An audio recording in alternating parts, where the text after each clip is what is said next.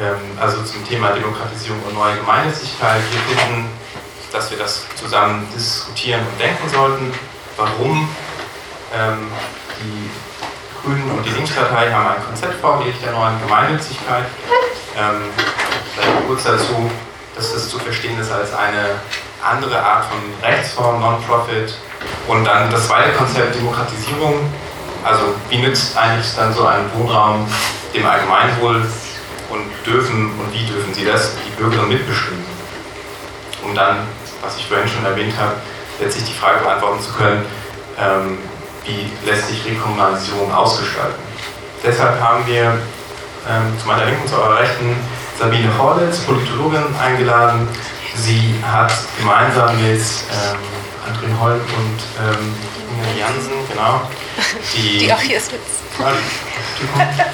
eine Studie gemacht zur neuen Gemeinnützigkeit und wird uns daraus hoffentlich einige sehr spannende ähm, Sachen erzählen zu dem Konzept und dem Tool.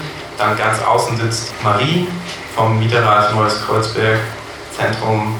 Sie wohnt dort auch, also hier um die Ecke, hat sehr viel Erfahrung mit Nachbarschaftsindies, also nicht nur diese ganz aktuelle und wird vor allem aus der Praxis berichten. Und neben mir sitzt Marike von der IL, wird ähm, unsere Broschüre vorstellen, mit dem besonderen Augenmerk auf neue Gemeinnützigkeit und Demokratisierung.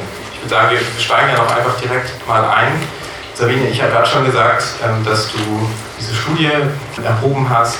Die Linkspartei und die Grünen ähm, haben da bestimmte äh, Vorschläge bekannt gegeben. Also was können wir uns eigentlich unter diesem Tool vorstellen? Für wen ist das gedacht? Was ist daran neu? Ähm, warum jetzt Gemeinnützigkeit? Ja, danke für die Einladung erstmal. Ich soll jetzt in äh, fünf Minuten die äh, neue Gemeinnützigkeit vorstellen und hoffe, dass ich das hinkriege und hoffe, dass ich auch die richtige Auswahl treffe.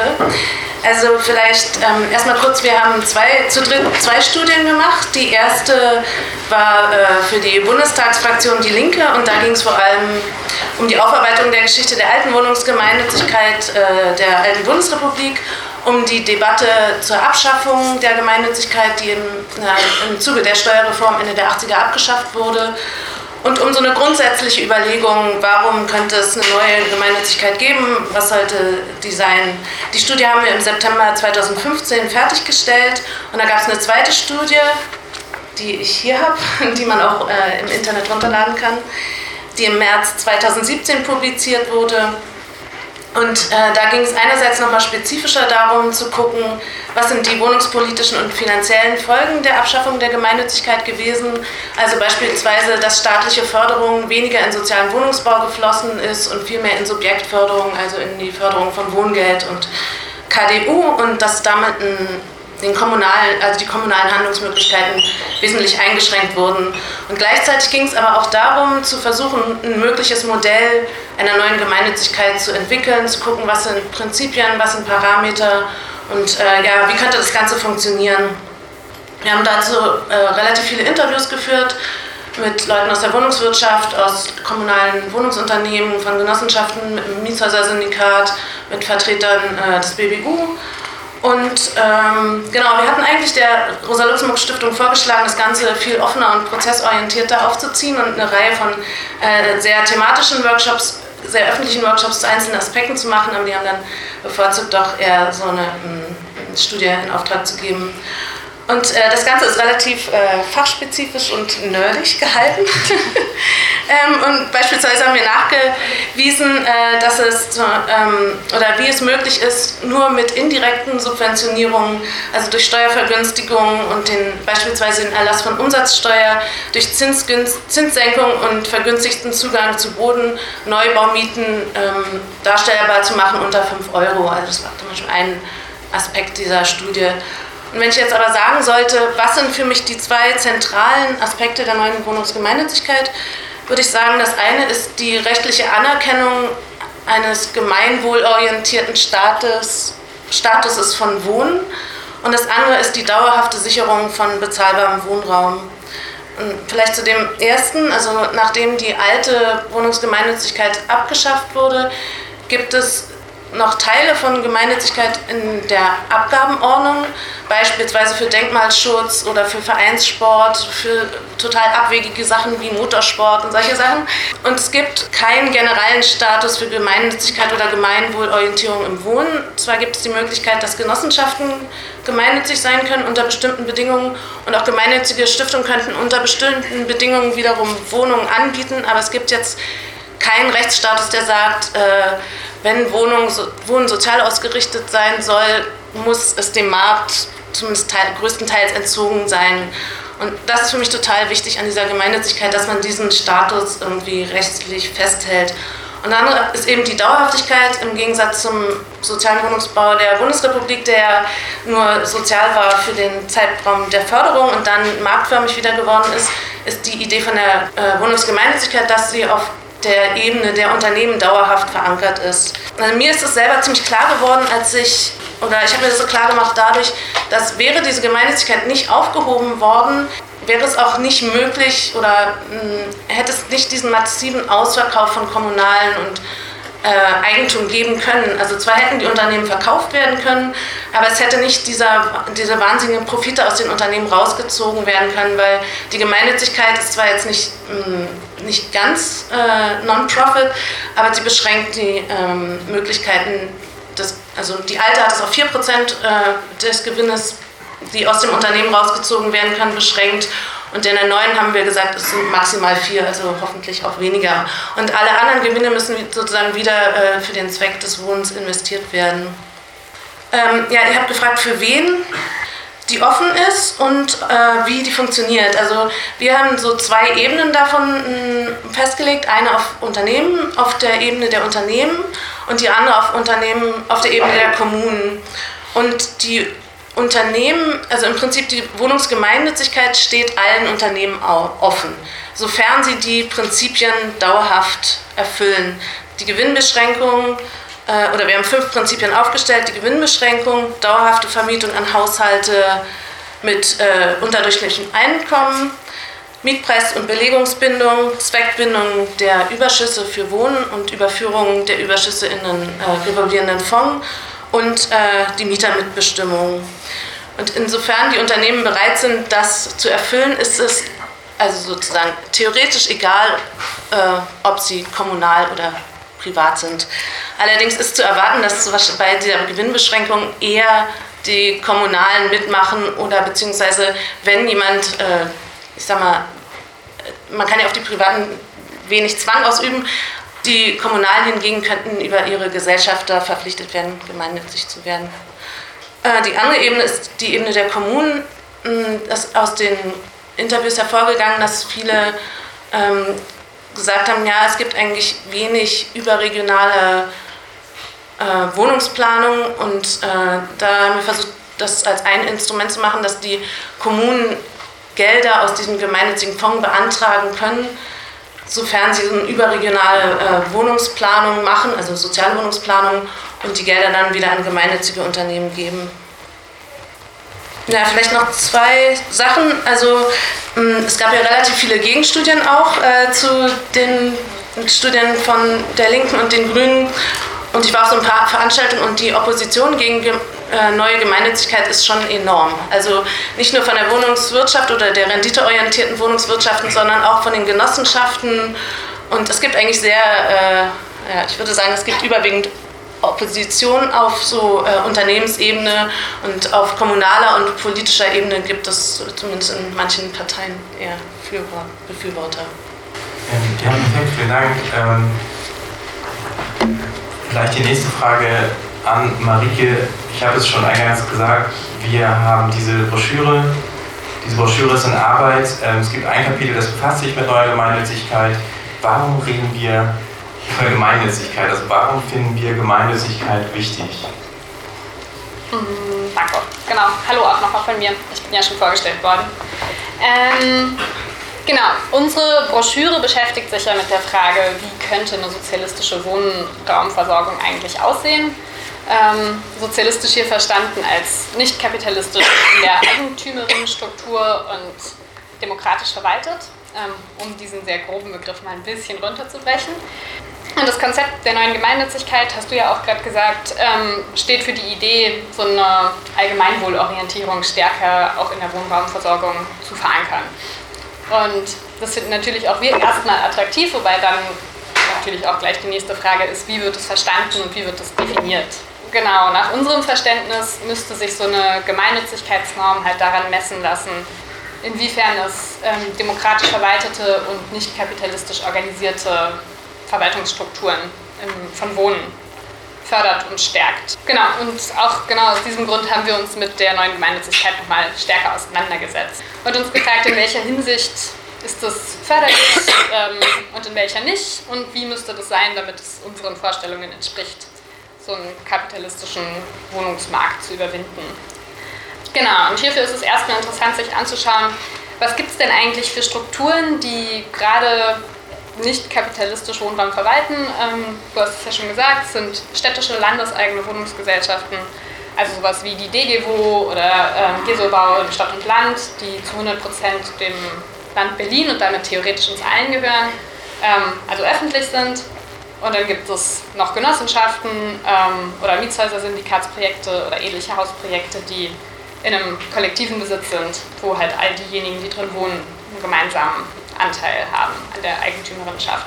Genau, all diese drei Formen wären für uns erstmal interessante Wohnungs-, also Formen zu wohnen und Eigentumsstrukturen.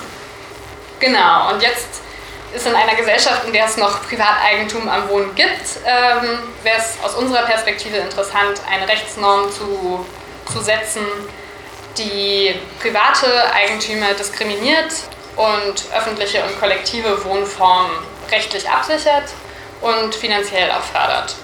Genau, und dann ist eben die Frage, tut das das Konzept der neuen Gemeinnützigkeit? Ähm, kann das das Konzept der neuen Gemeinnützigkeit? Ähm, Sabine hat ja gerade schon gesagt, was so die Kriterien wären für so einen Gemeinnützigkeitstitel. Es wäre auf jeden Fall ja schon mal ein Fördergrundsatz, der bestimmten äh, Wohnungsgesellschaften ähm, Förderungen von der Bundesebene eben anbietet ähm, für prekarisierte und Personen, die sich auf dem Wohnungsmarkt keine Wohnung leisten können. Und ähm, das ist ja erstmal gut, das kann auf jeden Fall auch so kollektiven und ähm, öffentlichen Akteuren helfen, um dauerhaftere Förderungen zu haben und eben auch abgesichert zu sein. Und kann auch Druck ausüben auf die städtischen Wohnungsgesellschaften, ähm, indem das von der Gesellschafterin so festgesetzt wird, dass die einen Gemeinnützigkeitsstatus haben irgendwie die nochmal stärker in ihre Pflicht als ähm, ja, Akteure für eine soziale Wohnraumversorgung nehmen. Und aus unserer Perspektive wäre es aber auch noch so, ähm, dass ja, es existieren verschiedene Vorstellungen von diesen, dieser neuen Gemeinnützigkeit und es ist ja eben gerade noch nicht festgesetzt, dass es nur für öffentliche und kollektive ähm, Eigentümerinnen und Wohnungsunternehmen Ne, ja, erlangbar ist als Titel.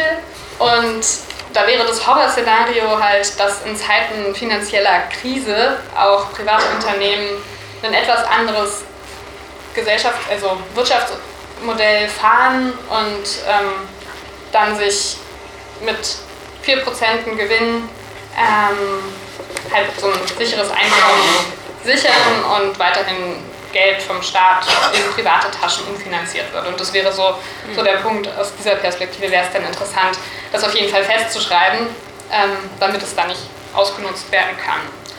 Ähm, genau.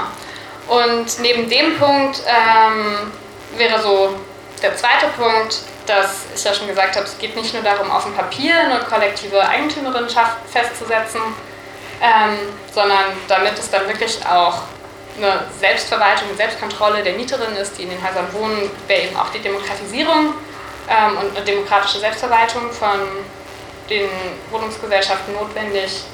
Ähm, und ja, das ist insbesondere in den landeseigenen Wohnungsgesellschaften wahrscheinlich noch ein Thema, aber da kommen wir ja gleich auch noch, glaube ich, weiter drauf zu sprechen.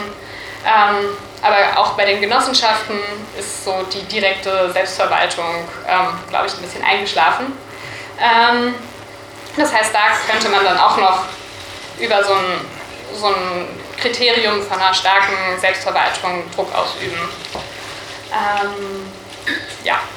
Und so, wenn wenn diese zwei Kriterien noch festgeschrieben werden würden, also dass es nur für kollektive und öffentliche Akteurinnen und eine, mit einer starken demokratischen Selbstverwaltung ähm, erlangbar wäre, so eine neue Gemeinnützigkeit, dann wäre es ähm, aus unserer Perspektive schon ein Tool, was helfen könnte, um so einen kapitalistischen Wohnungsmarkt zu überwinden. Daher die neue Gemeinnützigkeit in unserer Maschine. Ja, vielen Dank. Hast du einige Fans Hatte ich schon vorher. Marie, wir haben jetzt einiges gehört ähm, im Konzept der neuen Gemeinnützigkeit. Klingt doch irgendwie ganz nett. Da wird so ein Tool eingerichtet, Unternehmen müssen sich äh, an bestimmte Richtlinien halten. Du wohnst äh, im NKZ, also neuen, Neues Kreuzberger Zentrum. Äh, das wurde im vergangenen Jahr von der Givobag, also eine der landeseigenen Wohnungsbaugesellschaften, gekauft. Ähm, ist jetzt Landeseigentum. Könnte man denken, alles gut. Welche Erfahrungen macht ihr mit demokratischer Selbstverwaltung? Ihr habt das ja ganz, das Ganze mit auf den Weg äh, geschickt. Es gab diese, diese Übernahme. Wo sind da Grenzen? Was sind, wo gibt es wo gibt's Schwierigkeiten? Ja, vielen Dank von mir auch nochmal für die Einladung. Ähm, vielleicht kann ich kurz nochmal ein bisschen ausholen, was den Kontext dieser äh, Geschichte angeht. Auch auf die Gefahr, dass einige von euch das sicherlich schon wissen. Also das nicht mehr so neue Kreuzberger Zentrum, 74 fertiggestellt, eigentlich heute Zentrum Kreuzberg, ähm, genau, wurde letztes Jahr von der Gebobak gekauft in so einer Art Krimi-Showdown. Und ähm, wir begrüßen das als Mieterrat. Natürlich haben das auch, äh, haben das auch gefordert damals, weil die Alternative war, dass ähm, Herr Padovic, ein relativ stadtbekannter Investor, das übernimmt. Es war nämlich, es ist sozialer Wohnungsbau und war ähm, aber im privaten Besitz bis dahin. Und ähm, das heißt, äh, das wäre also sozusagen trotz Sozialbindung äh, insbesondere für die Gewerbeeinheiten ziemlich katastrophal gewesen, weil es sind so ungefähr äh, 300 Wohneinheiten und ungefähr 100 Gewerbeeinheiten. Und ähm, deswegen haben wir uns sehr dafür eingesetzt, dass es von einer Landeseigenen gekauft wird. Und das ist geglückt im Zusammenspiel unterschiedlichster Akteure, die sich da eingesetzt haben, aber insbesondere auch durch die Vorarbeit von Cotti und Co. und der Recom AG, also Rekommunalisierungs AG, die ja eigentlich darauf hingearbeitet haben, dass die Häuser hier am Südblock rekommunalisiert werden, die vorher privatisiert wurden. Und ähm, mit diesem Verkauf des NKZ hat niemand so richtig, also das war relativ spontan. Es hat sich 2016 schon abgezeichnet durch diese Aktivitäten des Investors. Und dann haben wir uns als Mieterrat gegründet und ähm, es ist eben durch, die, durch das Engagement von Coty Co., der Recon-Gruppe, aber auch der Südblock Crew und so weiter hier gelungen, schon vor den Wahlen es sozusagen anzustoßen, dass der Senat es doch übernehmen, also kauft und diese, diese Übernahme verhindert. Und ähm, das hat er dann auch gemacht. Der Senat hat immerhin 56,5 Millionen in die Hand genommen, was nicht gerade wenig ist bisschen mehr als eigentlich nötig gewesen wäre, würden wir sagen, aber naja. Und ähm, das ist erstmal, klar, kann man sagen, super, es ist auf jeden Fall das kleinere Übel. Und äh, wir sind jetzt dabei, ähm, weil es gibt noch einen zweiten wichtigen Punkt, ähm, der darin besteht, dass auch durch diese Vorarbeit insbesondere von Coty Co. es einen Passus im Koalitionsvertrag gibt, der besagt, dass die neue Senat Modellprojekte wie unter anderem am Cottbuser Tor angedacht unterstützt stadtweit. Also in Form, da steht dann noch was von Mieterinnengenossenschaften oder so, das muss man jetzt nicht so ernst nehmen. Wichtig ist sozusagen, dass es ein angedachtes Modellprojekt gibt, Cottbuser Tor, und das betrifft dann, also es wäre sozusagen, bezieht sich auf das gesamte Cottbuser Tor, also nicht nur die Nordseite, sondern auch hier die Südseite. Und wir sind jetzt zufälligerweise quasi der Anfang davon.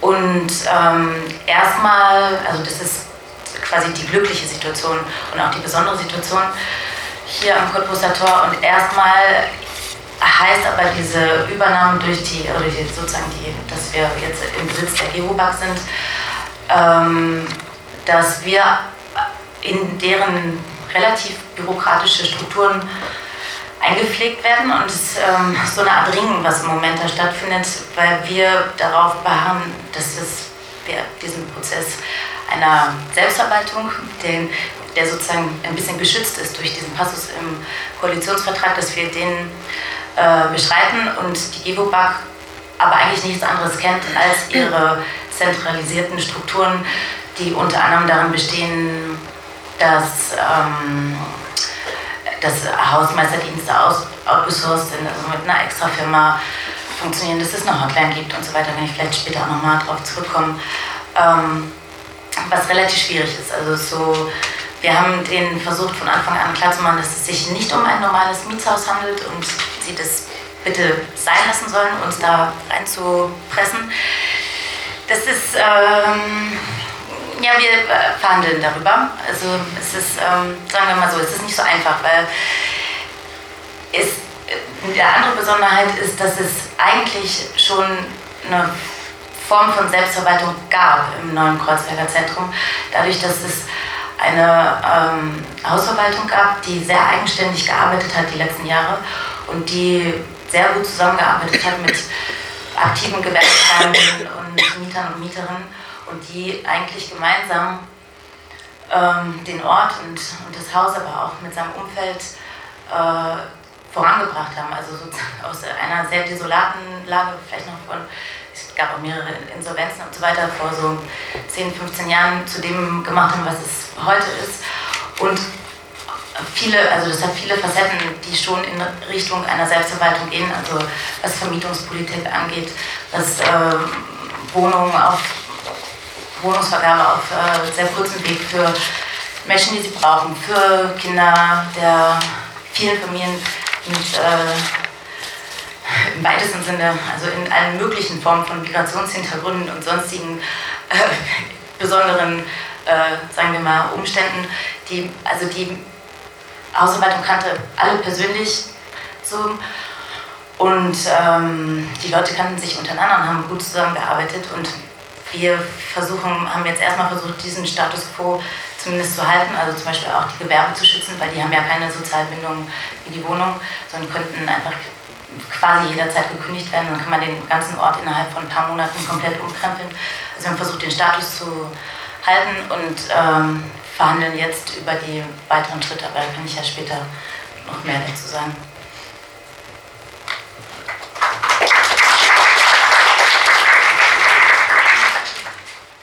Nun haben wir einiges, äh, vielen Dank für deinen Beitrag, wir haben jetzt einiges über die neue Gemeinnützigkeit erfahren und auch jetzt schon aus der Praxis äh, konkrete Hürden und Hemmnisse. Ähm, wie auch angekündigt, äh, wollten wir neue Gemeinnützigkeit und Demokratisierung zusammen diskutieren, weil das für uns sinnvoll zusammengehört. Ähm, Sabine, du hast uns das Konzept ähm, sehr eloquent und kurz vorgestellt ähm, zur neuen Gemeinnützigkeit.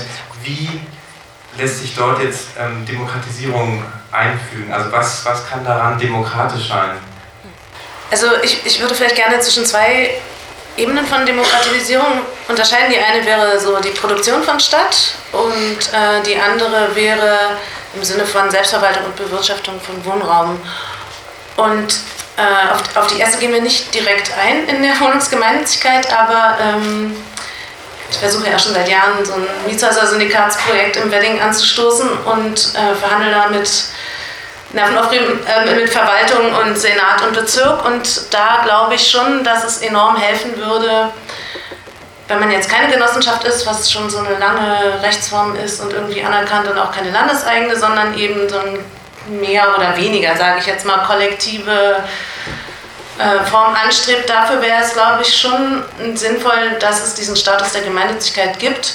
Einfach damit es irgendwelche Standards gibt, denen man sich dann äh, verpflichten kann oder im Prinzip verpflichtet man sich den ja eh, aber den man sich dann auch für die Verwaltung verständlich verpflichten kann, irgendwie so. Also glaube ich schon, dass es, wenn man sowas will, dass halt auch von, von lokalen Initiativen, die dann halt solche Art von Rechtsformen bilden, statt auch mitgestaltet wird über eben Liegenschaften wirklich gestalten und solche Sachen machen, dann glaube ich, dass dafür Gemeinnützigkeit wirklich sinnvoll wäre, weil man sonst immer so konfrontiert wird oder wir werden so gerade mit so EU-Rechtsproblemen konfrontiert und, und solchen Sachen und ich glaube einfach, ja, dass man damit weiterkommen würde. Mm, und auf der Ebene von so Selbstverwaltung und was du auch beschrieben hast, ist jetzt unser mm, Vorschlag nicht wirklich ausgearbeitet. Ne? Also wir haben uns mit verschiedenen Leuten, unter anderem auch mit dem, dessen Namen mir jetzt nicht einfällt, von der Wohnungsbaugesellschaft Gießen getroffen und äh, haben das so aufgenommen als also als wichtiges Prinzip, was sich dann wesentlich unterscheidet von der alten Wohnungsgemeinnützigkeit und auch diesem ganzen noch total vorhandenen Denken der Wohnungsbaugesellschaften, dass es irgendwie Leistungsbezieher sind, aber nicht Leute, die mitzusprechen haben, haben jetzt aber keine so sehr konkreten Modelle ausgearbeitet. Also ich denke, was aber auch für andere Aspekte gilt von der Studie. Also dieser revolvierende Fonds ist auch nicht wirklich ausgearbeitet und hm, ich denke, das kann die Studie auch nicht leisten, sondern muss dann halt irgendwie weiter diskutiert werden auf solchen Erfahrungen von dir oder auch von anderen.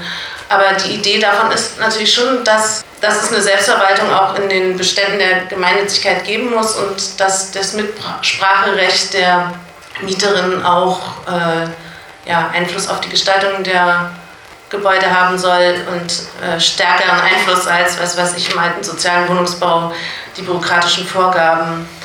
Und vielleicht eine Sache, die man bei, was jetzt auch ein bisschen eher, eher mit Sachen zu tun hat, mit denen ich mich beschäftigt habe. Ich war so öfter in den USA und äh, habe mir so Community Land angeguckt und da fand ich so eine Form von Demokratisierung, die, die mich wirklich total beeindruckt hat, äh, wo die äh, Wohnungsbestände nicht nur von den Mietern, sondern auch von Repräsentanten der Nachbarschaft bestimmt wurde. Also ich war zum Beispiel bei einem, der als einziger in den USA das Recht auf Enteignung bekommen hat äh, vor zehn Jahren und sich dann so langsam aufgebaut hat und wo jetzt zum Beispiel immer noch äh, nicht bebaute Grundstücke sind, wo dann die ganze Nachbarschaft in so natürlich ziemlich langwierigen demokratischen Prozessen entscheidet, soll da jetzt Wohnen hin oder brauchen wir lieber Gewerbe und so. Und das wäre für mich äh, so eine sehr ideale Form von Demokratisierung, wo eben nicht nur die Mieter was heißt nur? Also ich meine, ich finde es natürlich toll, wenn die Mieter entscheiden, aber es wäre natürlich auch noch demokratischer, wenn man das wirklich als äh, gesellschaftliches Eigentum begreifen würde, bei dem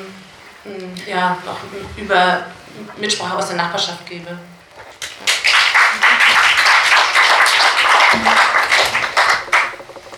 Ja, Stichwort äh, gemeinschaftliches ähm, Eigentum. Marike, du hast gesagt, ähm, dass Demokratisierung ein wichtiger Aspekt ist von, Wohnungsgemeinnütz, äh, von Wohnungsgemeinnützigkeit. Ähm, wie sieht das denn gerade aus bei den Landeseigenen ähm, mit der Demokratisierung? Wir hatten schon einige ähm, Berichte dazu gehört. Also warum ist es aus deiner Perspektive ähm, ja, wichtig oder notwendig, ähm, dass gerade auch dort demokratisiert wird und wie das genau ausschaut?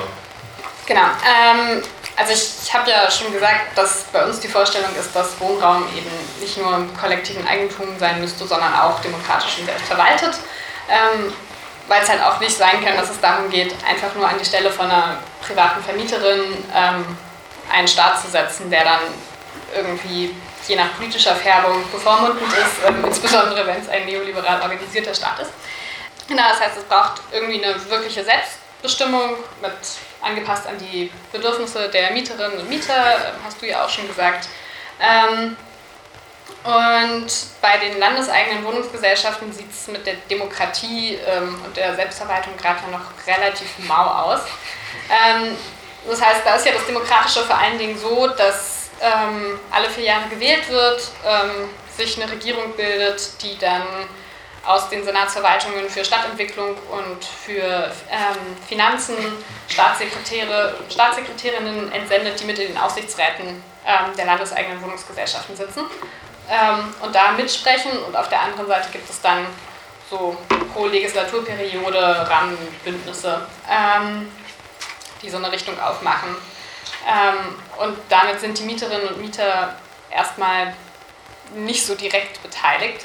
Es gibt dann natürlich noch seit dem Mietenvolksentscheid die Mieterinnenräte, ähm, die, weiß nicht, vielleicht sagst du zu denen dann nochmal mehr, ähm, Genau, die auf Unternehmensebene auch eine Mitsprache haben mit dem Aufsichtsrat, ähm, aber halt eine Mieterin, Rätin ähm, auf die insgesamt elf anderen Aufsichtsratsmitglieder ist, glaube ich, nicht so ganz ähm, repräsentativ für die Anzahl der Menschen, die da vertreten werden. Ähm, genau, und auch dann gibt es noch diese Mieterin-Beiräte natürlich, ähm, die es auch schon länger gibt, aber die vor allen Dingen eine beratende Funktion haben. Ähm, genau, das heißt, da ist noch irgendwie Platz nach oben, diese Rechte auszuweiten. Ähm, und dass es ohne diese Mieterinnenkontrolle ähm, gerade noch einige Probleme gibt in den städtischen Wohnungsgesellschaften, ähm, zeigt sich ganz gut, ähm, wenn man gar nicht weit wegguckt, ähm, in den Mariannenkiez. Ähm, da haben die Mieterinnen der DGWO vor ziemlich genau einem Jahr ähm, Briefe bekommen mit Mieterhöhungsförderungen von 13 Prozent. Ähm, also genau von der DGWO, also einem landeseigenen Wohnungsunternehmen. Und es ist passiert ja, einen Monat nach der Veröffentlichung vom neuen Koalitionsvertrag von Rot-Rot-Grün, ähm, wo drin stand, dass die maximale Mieterhöhung pro Jahr ähm, in allen städtischen bei 2% liegen sollte. Das heißt, es waren einfach mal so satte 11% darüber. Mm. Und obwohl diese Mieterhöhungen erstmal rechtlich gültig waren, ähm, das hat so mit dem sozialen Wohnungsbau auch zu tun und mit nachgeholten Forderungen und so, ist ein bisschen kompliziert, kann ich später auch nochmal genauer darauf eingehen. Ähm, aber ist auch nicht so wichtig, also es war rechtlich irgendwie okay. Ähm, aber es ging halt genau gegen die eigentlich gerade aufgemachte Richtlinie der Chefin der landeseigenen Wohnungsgesellschaften. Ähm, und das ist interessanterweise eben auch gerade noch in dieser regierungslosen Zeit passiert, als ähm, es noch keine ganz fertige Regierung gab und vielleicht auch keinen Staatssekretär gerade. Ähm, da gab es ja auch noch diese Affäre. Ähm, genau, und ohne jetzt so verschwörungstheoretisch klingen zu wollen, ähm, zeigt sich daran erstmal halt ganz gut, dass die städtischen Wohnungsunternehmen auch in den letzten 20, 30 Jahren so stark auf neoliberal gebürstet wurden, ähm, dass halt auch erstmal alles Mögliche versucht wird, um die Gewinne zu maximieren. Eben alle Mieten, die gehen, werden erhöht. Ähm, und genau, das zeigt sich neben dem, wenn man mal in die Historie so ein bisschen zurückschaut von den Wohnungsgesellschaften, du hast es ja schon gesagt, dass die, diese In-sich-Verkäufe und das Ausschlachten der Wohnungsgesellschaften, dann die Restrukturierung zeigt sich das auch personell ganz gut.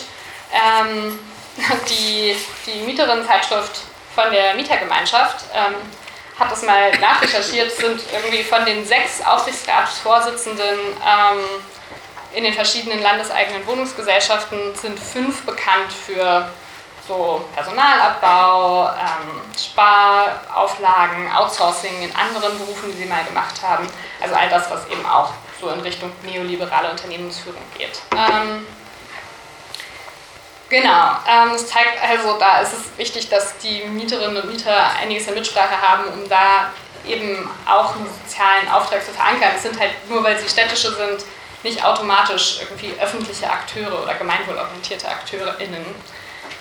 Ähm, genau, im Fall der DGWO, den ich jetzt gerade erzählt habe, ist dann alles einigermaßen gut ausgegangen. Ähm, die Mieterinnen haben eine Initiative gegründet. Ähm, die, Mieten, die Mieterhöhungen sind auf 4% reduziert worden. Ähm, also ein, ein Erfolg erstmal.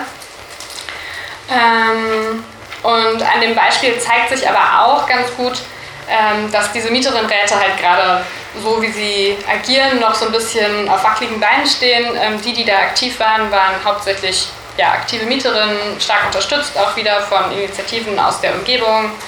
Ähm, die sich da eingebracht haben und die auch erzählt haben, dass von den Mieterinnenräten ähm, erst ganz lange keine Antwort kam, sie dann sich versucht haben, gegenseitig aneinander weiterzuleiten.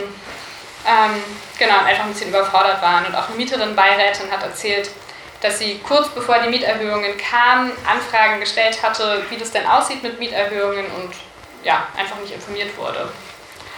Ähm, genau, von daher ähm, eben noch noch, gibt es noch Grund zu sagen, es braucht eine weitere Ausweitung von partizipativen Strukturen. Ähm, und was da so die einzelnen Forderungen sind, können wir vielleicht gleich alle nochmal zusammen so ein bisschen diskutieren. Ähm, wichtig ist nur, dass klar bleibt, dass keine Institution wahrscheinlich freiwillig diese, also ihre Rechte abgeben wird und es eine starke stadtpolitische Szene braucht, ähm, die die dafür kämpft, ähm, dass das ausgeweitet wird. Und eben auch eine linksradikale Perspektive, die versucht, so eine Mieterinnenkontrolle mit einem Partizipationsgedanken zu, verbringen, äh, zu verbinden. Ähm, Genau, und wie man das genau macht, ähm, müssen wir vielleicht besprechen.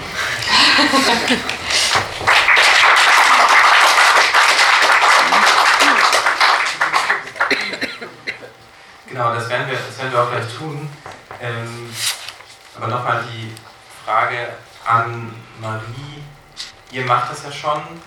Ähm, ihr nutzt euren Rahmen aus. Jetzt wäre die Frage, neben den ganzen Hürden und Hemmnissen, ähm, woran arbeitet ihr gerade konkret? Ähm, wo sind die Fallstricke?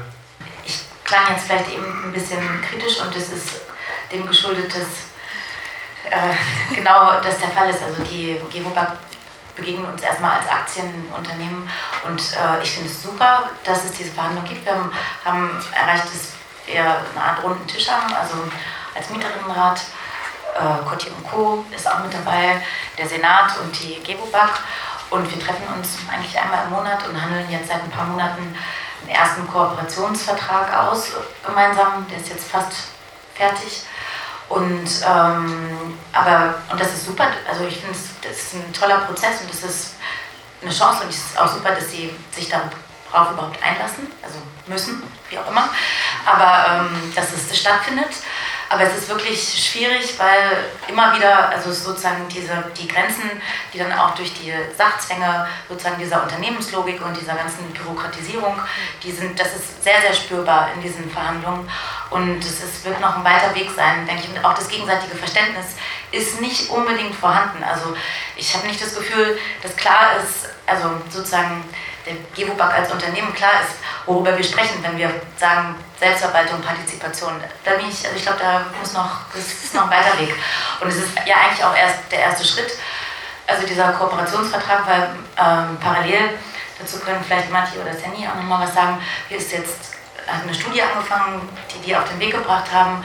Und ähm, diese Studie betrifft eben das gesamte Cottbusser und wird erstmal anfangen mit äh, Interviews mit den, mit, der, mit den Nachbarinnen und Nachbarn und der einer grundsätzlichen Frage, ob und wie sie sich eine Selbstverwaltung vorstellen können und um dann eigentlich im nächsten Schritt in eine Art offenen Prozess zu gehen, die weiter aufzubauen. Also das findet jetzt sozusagen parallel statt und in diesem Kooperationsvertrag haben wir jetzt versucht, zum einen erstmal die Anerkennung als äh, Mieterrat ähm, durchzusetzen, festzusetzen, was schwierig ist, weil wir sind ein, eine Art autonomer Mieterrat. Wir sind nämlich an den Strukturen vorbei. Also wir sind weder in der Struktur der gewählten Mieterräte, von denen du gerade erzählt hast, noch der, sind wir ein Mieterbeirat, weil wir für uns, wir haben auch eine Satzung und eine Geschäftsordnung alles, ähm, beanspruchen für uns eben nicht nur beratende Funktionen, sondern äh, tatsächlich ähm, Mitbestimmung.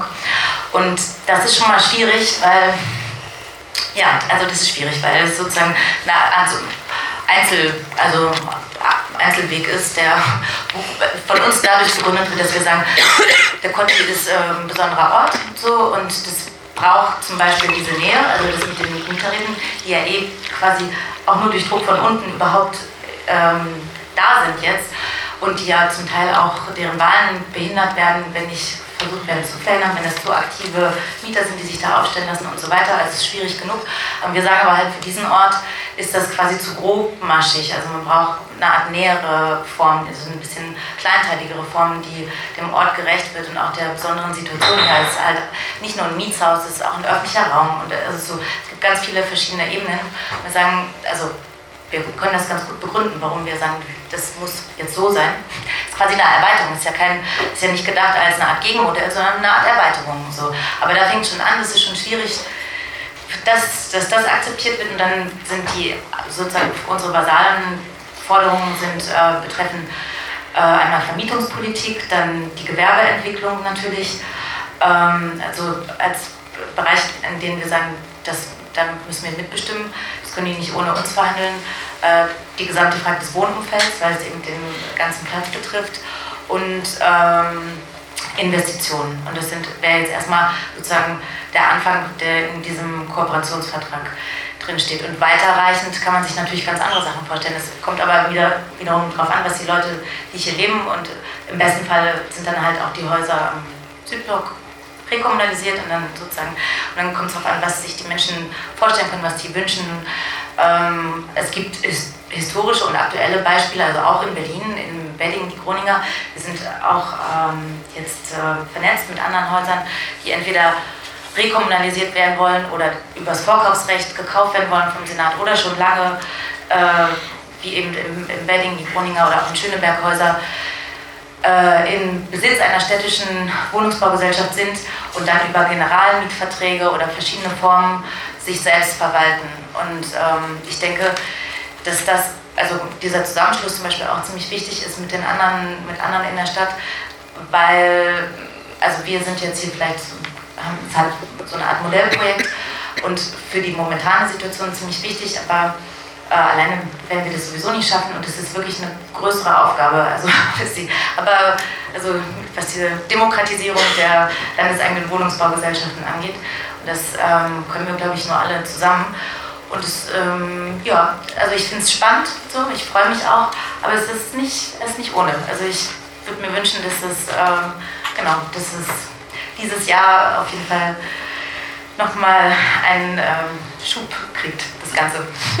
Also ja, weil es ist jetzt auch eine glückliche Situation mit dem Senat, den wir gerade haben. Also ich denke, dass das, das Sinn macht. Also wir versuchen auch also ein bisschen ähm, Tempo da reinzubringen, weil ich glaube, man sollte das nutzen, die Chance, die wir gerade haben hier.